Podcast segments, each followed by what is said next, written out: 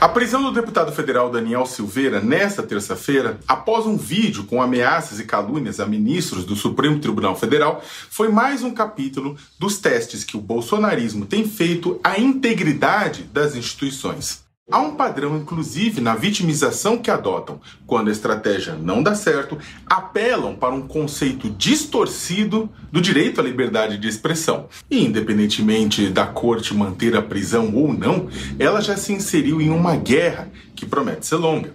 Sempre que a sociedade e os outros poderes da República minimizam ou pouco se importam com os ataques às instituições, o bolsonarismo avança.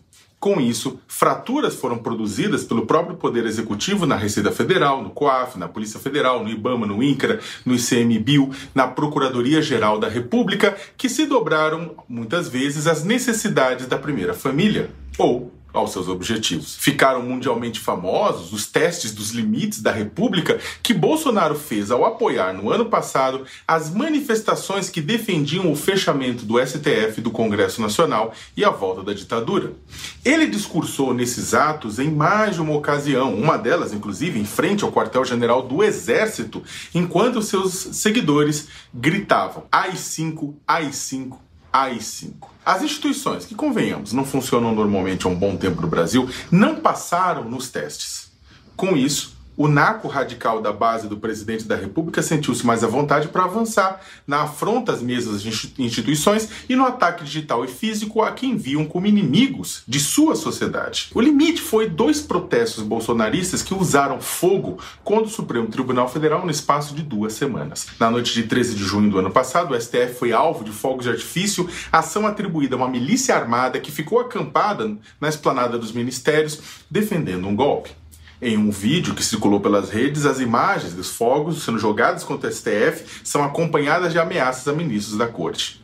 Dois sábados antes, no dia 31 de maio, a mesma milícia realizou um protesto em frente ao Supremo carregando tochas acesas, usando máscaras e ameaçando ministros da corte. A imagem ecoou a estética dos atos supremacistas brancos nos Estados Unidos. Houve prisões após esses atos, claro, da mesma forma que ocorreram em meio ao inquérito aberto pelo STF para avaliar as manifestações antidemocráticas e as fábricas de notícias falsas contra a instituição. Esse tipo de ação contra a cúpula de outro poder só ocorre, por sua vez, porque Jair Bolsonaro estimula entre seus apoiadores que testem esses limites da República. Poderia puxar suas rédeas de volta e dizer: não, não, junto, vem cá. Mas não fará tal coisa, porque depende desse estado de constante tensão e de beligerância para se manter politicamente vivo. Cabe às instituições, às demais instituições, evitarem uma escalada de ataques contra sua integridade e punirem quem organiza e incentiva esse tipo de ação. Pois se nem o Supremo Tribunal Federal está a salvo de ataques por suas decisões, imagine o risco que corre o cidadão comum que professa sua opinião sem a proteção de seguranças e de um cargo público.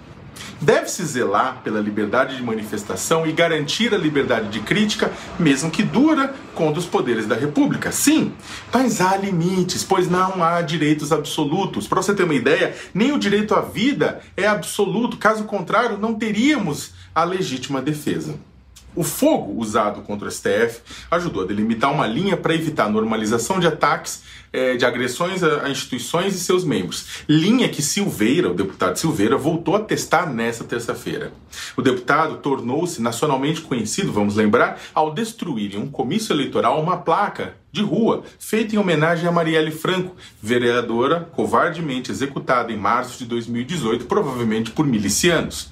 Desde então, ele tem demonstrado seu desapreço pelas instituições, atacado adversários políticos e jornalistas e acusado de produzir e disseminar desinformação e notícias falsas. Dentro do projeto de país do clã Bolsonaro, as instituições que não podem ser domesticadas são consideradas inimigas. Boa parte do Congresso Nacional acabou capitulando diante do acesso a cargos e verbas. Aliás, será interessante ver como a Câmara dos Deputados, que deve avaliar a prisão de Silveira, se comportará. O STF, por outro lado, ele ensaia alguma resistência, ainda que sempre muito atrasada.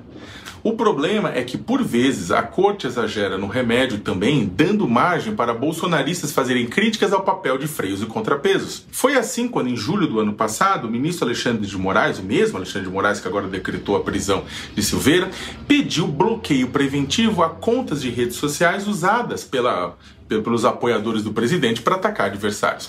Naquele momento, o ministro tinha ilegalidades de sobra para justificar uma ação contundente, inclusive derrubada de contas, né, pelo que já havia acontecido mas ele acabou determinando que as redes fossem derrubadas para evitar que voltassem a acontecer. É sutil a diferença, mas nela reside o cuidado com a democracia. Se a liberdade de expressão não é absoluta, também não admite censura prévia. As pessoas têm o direito de dizer o que desejam e, caso cometam calúnia, injúria ou difamação contra terceiros ou ameacem a República, sejam punidas com o rigor da lei depois. E é por isso mesmo que agora Alexandre de Moraes acerta né, por apontar um rosário de crimes cometidos por Saraiva passíveis de punição no vídeo que ele é, distribuiu.